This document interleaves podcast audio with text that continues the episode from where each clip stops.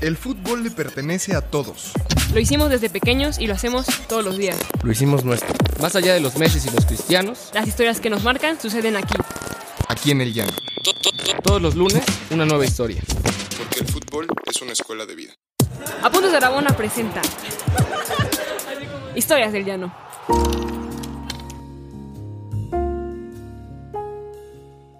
Amigas, amigos, un programa más de Historias del Llano. Un gusto que estén aquí con, con nosotros. Estoy un poco enfermo, pero Carlitos. Eh, muy, con- muy contento de que está de nuevo una gran amiga y crack, Paola López. Hola, Pau, bienvenida. ¿Qué hay? ¿Qué hay? Buen día a todos y Dieguito es, es un poquito triste es- escucharte enfermo, pero sé que va a ser un gran programa y pues muy feliz de volver. Digo, ya tenía buen, buen rato que había dejado el programa, pero muy contenta de por fin volver a los micrófonos. Nada, nada, acá, acá andamos. Hoy tenemos un programa nostálgico, diría yo.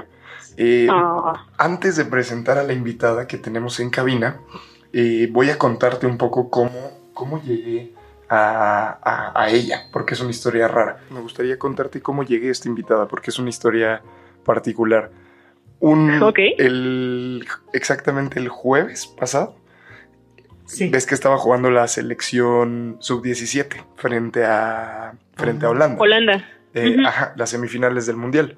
Y salí con los de la oficina y fui a comer a una fondita aquí en la esquina de la, de, la, de, la- de apuntes.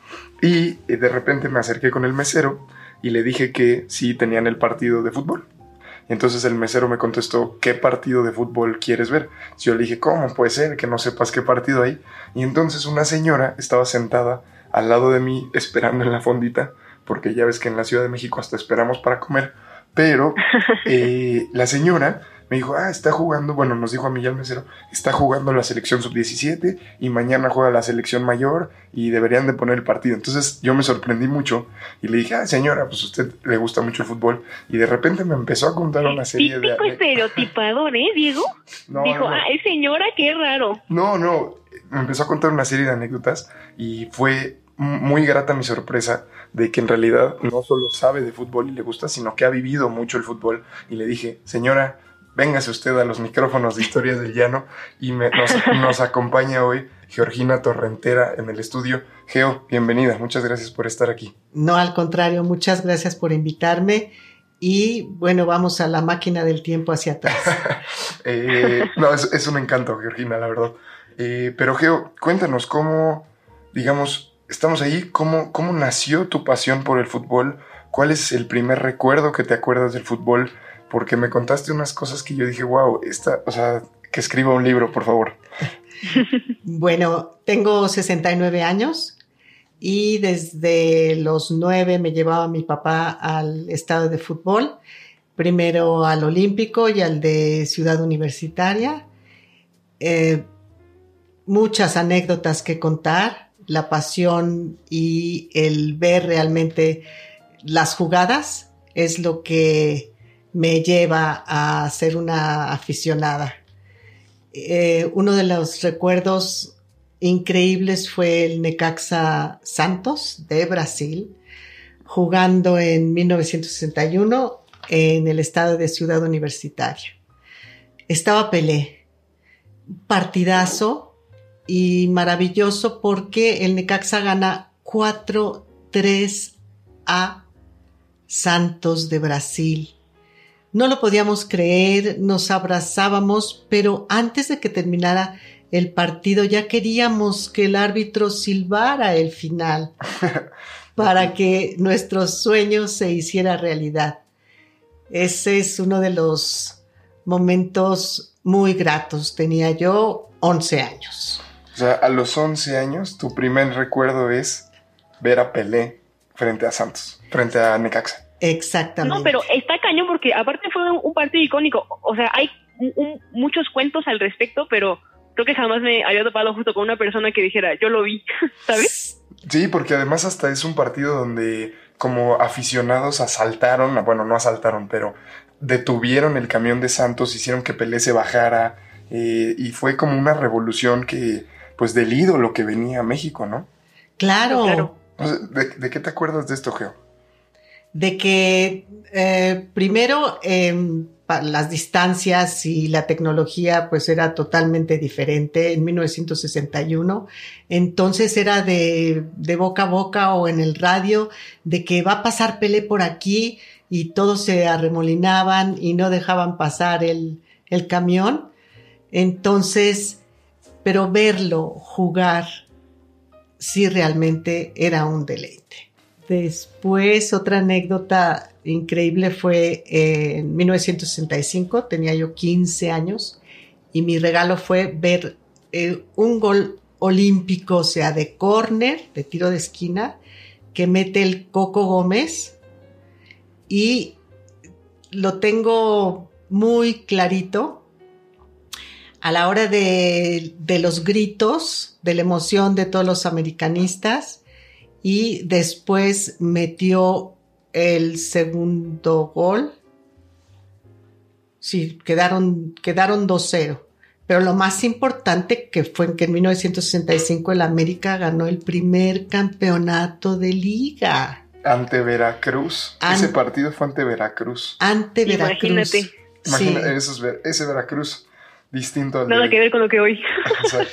Bueno, ha habido muchos cambios, eh, equipos que ustedes no conocieron, yo creo que como el Oro, el Zacatepec, y todos jugaban em, con la camiseta realmente puesta, empapados en sudor, y eso es lo que, lo que para mí es el, el fútbol.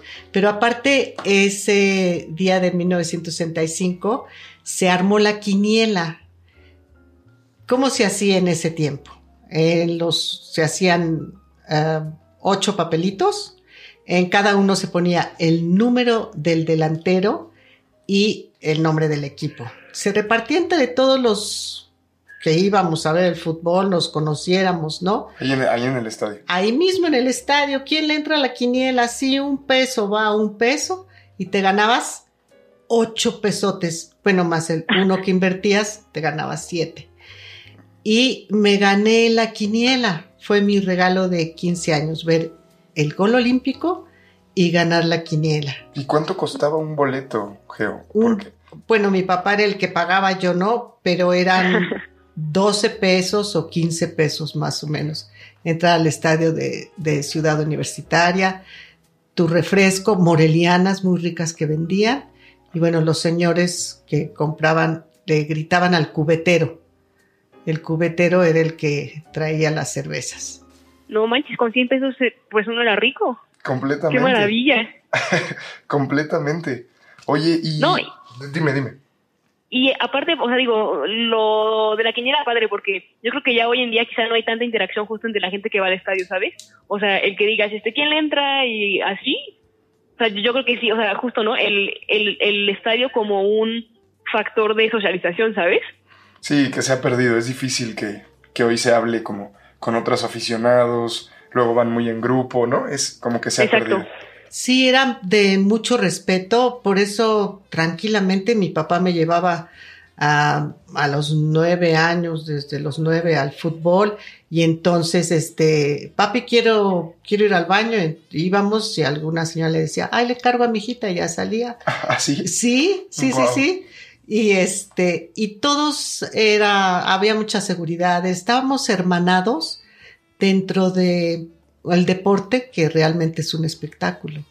Y que quizás se ha perdido, ¿no? Esa parte. Sí. Sí, ya nos hemos perdido lo que es el ser uno con el otro.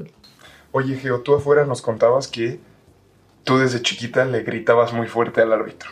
Que le gritabas en el, en el Necaxa Santos, que le gritaba, ya te tragaste el silbato porque no quieres pitar la- el que, que Necaxa le gane a Santos. Y luego nos decías que lo máximo que se le podría gritar al árbitro, por ejemplo, en este América Veracruz del gol del Coco Gómez, era güey. O sea, Sí. era árbitro güey. Es decir, ¿cómo está eso? Era una grosería que mi papá me dijo, mijita, no vayas a volver a repetir lo que oigas aquí. Entonces era árbitro, güey, árbitro, güey, árbitro, güey, güey, güey. Ese era así cuando el, el árbitro pues um, era, era un penalti, no lo marcaba, o era un foul que lo marcaba mal. Así era en los años 60 el único insulto que se escuchaba en el estadio. Imagínate. No, y, y pues justo, bueno, raro, ¿no? O sea, ¿y de dónde, o sea, o cómo se origina pues el, el típico grito mexicano que justo ya nos banean y esto? O sea, ¿en qué momento se da? No, bueno, ¿y en qué momento se da que la tribuna se vuelve una especie de desfogue de todo el tipo de frustraciones sociales e individuales, ¿no? Y bueno, hay unas cosas que les gritan que son... Sí, claro. Que, que no, bueno, muy distinto pues a la época. Sí, Claro. como, como ha cambiado en general la sociedad, ni para bien ni para mal, ni para criticar, pero sí es una solidaridad dentro del estadio. Y por eso el fútbol es tan importante y después nos vamos a otra anécdota maravillosa de 1966. Algo pasa el 29 de mayo de 1966. Estaba yo con mi papá y mi tío Mario en las plateas, esperando a que llegara el presidente de la República a dar la patada inaugural Del Estadio Azteca. del Estadio Azteca. Realmente Wow. monumental. Se te enchinaba el cuerpo de, de verlo. Eh, llega tarde Díaz Ordaz, da la patada inaugural y al unísono una rechifla. Ay, presidente, güey. No, solo, solo rechifla. Ya, no, se le, no se le gritó ninguna Nada más. nada más la rechifla. Pero en eso rápidamente los primeros acordes del himno nacional, todos nos pusimos de pie, cantamos con mucho respeto el himno y lo que esperábamos el juego, nosotros queríamos ver el partido. Bueno, América obviamente contra Torino. El Torino de Italia. Torino de Italia, Wow. sí, campeón de liga y América campeón de, de, de liga en México. Eh, empieza el partido y Arlindo toma el balón, lo veo como se va, cómo eh, se va entre todos los jugadores y mete el gol. No es que era un, una emoción, un grito. eh, me acuerdo perfecto, cierro los ojos y lo estoy coreando el gol junto con todos. Y algo muy emotivo fue la, la lágrima que corría de la mejilla de mi papá. ah, que en esos tiempos los papás pues no se daban el lujo ni siquiera de llorar, pero bueno, lo vi en ese mo- momento. Después metieron el segundo gol, el lobo solitario. ¿Quién es el lobo solitario? A ver, ahí para los podcast escuchas. Ilústranos. Eh, el papá de Sage. Exactamente, muy bien, Diego. El papá de Sage. Tramposo, se lo dijeron fuera del aire, no se vale. Ah, me, me- me pasó un cable aquí, Geo. Para. No, sí, pero fue justamente el papá de Sage. Sí. Y quedaron 2-2 frente al Torino. frente al Torino quedaron 2-2. Una vez, esta es una anécdota, em, en un partido de, del América, a Sague se le rompió el short Ok. y entonces eh, en el centro, bueno, en media cancha, se salió y la gente que por qué habían sacado a Sague y casi así enojados. Y en eso que volteo y me dice mi papá, mi hijita, volteate. Y se quita el short y se pone otro y regresa a jugar fútbol. Cosas que ya nunca veremos. Cosas que no, no, no. Ah, bueno, vamos a regresar al estadio Azteca, que era tan emocionante. De los goles del Torino, bueno, pues ni me acuerdo, quedaron 2-2. Mm, y salía la gente tan despacio del estadio, no nos queríamos despegar de nuestro, de nuestro lugar en donde veríamos tantos partidos, también tantos mundiales, por el de 70 lo recuerdo bien, y ese fue uno de los regalos también más grandes. ¿Y, y después te toca el Mundial de 1970 aquí?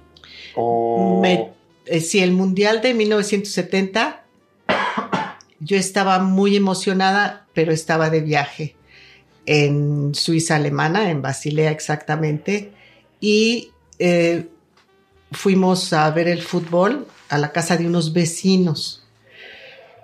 Pues todos muy seriecitos y yo con ganas de pegar de gritos, muy emocionada con eh, Rusia y México, que quedaron empatados. La URSS. Sí, la URSS. Y la URSS tenía en su camiseta las iniciales de CCCP, entonces le pusieron Cucurrúpalo. los cucurrucucu paloma. Es un apodo de del, del maestro Ángel Fernández, ese, ese, ese apodo. ¿Tú Sí, te acordarás del de? Ángel Fernández que se tardaba como mm, es, exagerando así tres minutos en el de gol. Sí, sí. Sí. Y también eh, un partido América-Guadalajara que no nos los podíamos perder nunca. Estábamos desayunando, la familia. Pero ya habías vuelto de, de Suiza. Ya estaba, ya estaba en México, sí. Ya eh, viendo el, los partidos de fútbol, fui al estadio también. Ya cuando se corona Brasil. Ah, ok, lo sí, viviste aquí. tam- ese lo viví ¿Y aquí. cómo fue ese regreso? Wow. ¿Cómo- ¿Por qué regresa- Sí. regresaste? Bueno, para- regresé porque ya se me había acabado la estancia ya, Ok. que estuve estudiando. Entonces regresé y dije, tengo que conseguir boletos para, para la final. Wow. Así que viví en el, en el Estadio Azteca cuando levantan la, la corona del Mundial. Y yo tengo mucha fe, soy muy optimista y algún día la selección mexicana levantará la, Ojalá. sí, Ojalá, ojalá. la Copa del Mundo. ¿En el femenil o en el fútbol de, igual de nuestra selección Varonil. varonil? Entonces, o sea, pero qué fuerte porque viste a Pelé nueve en el 61 y luego nueve años después lo viste campeón del mundo. Así es, sí. No, bueno, ¿cuántas personas podrían decir eso? Contar eso. No. Sí, no, no, no, no. Sí, y luego, como bien dijiste que siendo una mujer, ¿no? Una señora sentada en la banquita esperando mesa, No, bueno, ya, me, ya me tundieron. sí, ya pero- viejita, y, y hablando de fútbol, voltea a Diego y me dice, ¿y usted cómo está tan enterada? Nada, y que me pongo a decirle Sí, todas me, me impresionó, me impresionó mucho. Eh, y lo, lo- además, afuera del aire nos contabas tú que te acuerdas mucho de cuando eras niña y tu papá, que es el que te transmitió el amor a la América y al fútbol, Sí, eh, te había llevado a un clásico. sí. ¿Cómo estuvo eso? Pues estábamos eh, desayunando para irnos a la escuela y Un día normal. un día normal, era jueves, ¿sí? Am, le habla el compadre a mi papá y le dice, oye, Chompirita, juega América Guadalajara en Guadalajara. Y bueno, espérame tantito, le voy a decir a la fiera, o sea, a mi mamá. Eh, vámonos a Guadalajara. Bueno, pues está bien. eh, pero qué, tengo que hablar a la escuela, que las niñas van a faltar, pues que se murió la tía bisabuela o lo que sea. Lo que sea. La clásica. Sí, nos subimos al coche, se hacían ocho horas en carretera para Guadalajara. Nos esperamos, nos detuvimos en Irapuato, en Celaya, comprar cajeta y llegamos directamente al estadio. Es muy bonito el estadio de, de Jalisco. Compramos los boletos. No, hotel, eso era lo de menos, era llegar al estadio. Mi papá traía a mi hermano que tenía cuatro años en, en hombros y mi hermanito decía América, ra, ra, ra, y mi papá le decía, mijito, nos van a linchar aquí todas las chivas. ¿Y tú te fuiste así con tu uniforme? Mis tres hermanas, sí, con uniforme, vámonos así, en ese instante, tómense el vaso de leche rápido. Muy buen partido de fútbol. En la noche también tiene eh, un encanto, ¿no? El ver los partidos con el estadio iluminado. Y al último minuto del segundo tiempo, minuto 44 yo creo, eh, Chava Reyes, se le ocurre meterle un gol a la América. Como debe ser, Geo, discúlpame. Bueno, cada quien, pero um, eso sí fue um, otra situación que es como se vive el fútbol, como se tiene entre las venas, el ser realmente apasionado en la vida por una afición, por el admirar al otro por lo que hace. No manches, yo, no, yo le quisiera preguntar, pues no sé, eh, ¿qué crees que es lo, lo más que te ha dado el fútbol? O sea, porque son tantas cosas que no podría, bueno, y que yo creo que ni tú digo ni yo podríamos realmente contar hoy, quizá por edad, quizá por lo que sea, pero pues ¿qué ha sido el fútbol para Geo? El fútbol para mí es el hacerte uno con el otro, tanto en el triunfo como en la derrota. ¿Y qué es lo que te hace más humano? El ser uno con el semejante. ¿Qué es lo que necesitas si estás en una isla desierta? Uno igual que tú. Y si ese uno igual que tú es parte de tu amor y que te está dando un espectáculo y que está jugando al fútbol y haciendo estrategia, pero poniendo el corazón y haciendo las jugadas para llegar a una meta que finalmente todos estamos por una meta, por eso es goal, pues eso es lo que me ha dejado el fútbol. Aparte de muchas satisfacciones personales y un recuerdo muy agradecido hacia mi papá por haberme hecho aficionada del, del fútbol, que es un deporte espectáculo, y del América, que era antes de, de que fueran dueño alguna televisora, porque luego dicen que, que ¿por qué le voy a ese equipo? Por herencia y por orgullo.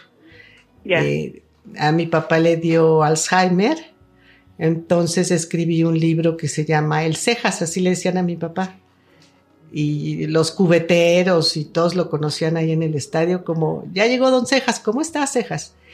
Y en el dice el Cejas 14 domingos y en uno relato cómo nos fuimos a Guadalajara y vimos el partido de América Guadalajara. Híjole, pues ahora que se puede, lo podemos comprar en algún lugar el libro o yo lo tengo y traigo dos para regalarles. Ah, buenísimo. Ah, o sea que si los que nos están escuchando, si están interesados, pues contáctenos para, para que Geo nos pueda vender, ¿no? Para que les pueda vender un libro. Y Geo, muchísimas gracias, la verdad, por, por, darte tu tiempo. para mí sí fue impresionante cómo de pronto la vida te junta con, te sienta al lado de una persona que tiene tantos recuerdos, tantas emociones, que ha estado en momentos históricos del fútbol y uno que nos dedica, o sea, yo que me dedico a esto, Pau que se dedica a esto, escuchar cómo, eh, cómo valoras esta tradición, cómo valoras estos recuerdos es bellísimo porque luego nosotros que estamos en la industria nos dedicamos a estas noticias todo el tiempo y tal vez a veces se nos va por qué, por qué jugamos, por qué estamos presentes, por qué nos interesa hablar de esto. ¿no? Y creo que es por lo que dices, porque es un juego que nos permite construir comunidad y, y, lamentablemente en muchos aspectos de la vida la estamos, lo estamos perdiendo. Claro. Y siempre quedarse con todo lo positivo y aquí no hay brecha, somos del, de la misma edad vamos. Ustedes se fueron a, viajar en la máquina del tiempo conmigo y eh, estoy muy orgullosa de ver jóvenes talentosos como Diego, como Pab y seguir viviendo la vida con pasión todos los días. Ah, Geo, qué linda. Much- Ah, muchas gracias. gracias, Geo. Eh, nada, Pau, nos vamos. Muchas gracias. Claro que sí, nos vamos. Hasta luego. Un gustazo, Geo. Igualmente, Pau. Gracias, Pau. Gracias, Geo. Eh, amigos, eh, recuérdenos que nos pueden escuchar en, en iTunes, en Spotify y que nos pueden donar en la plataforma patreon.com. Si ustedes tienen historias, acérquense, los micrófonos son suyos. Muchas gracias. Nos vemos el próximo lunes. ¿Quieres más historias? Síguenos en todas nuestras redes sociales como Apuntes de Rabona para ver el mundo desde el fútbol.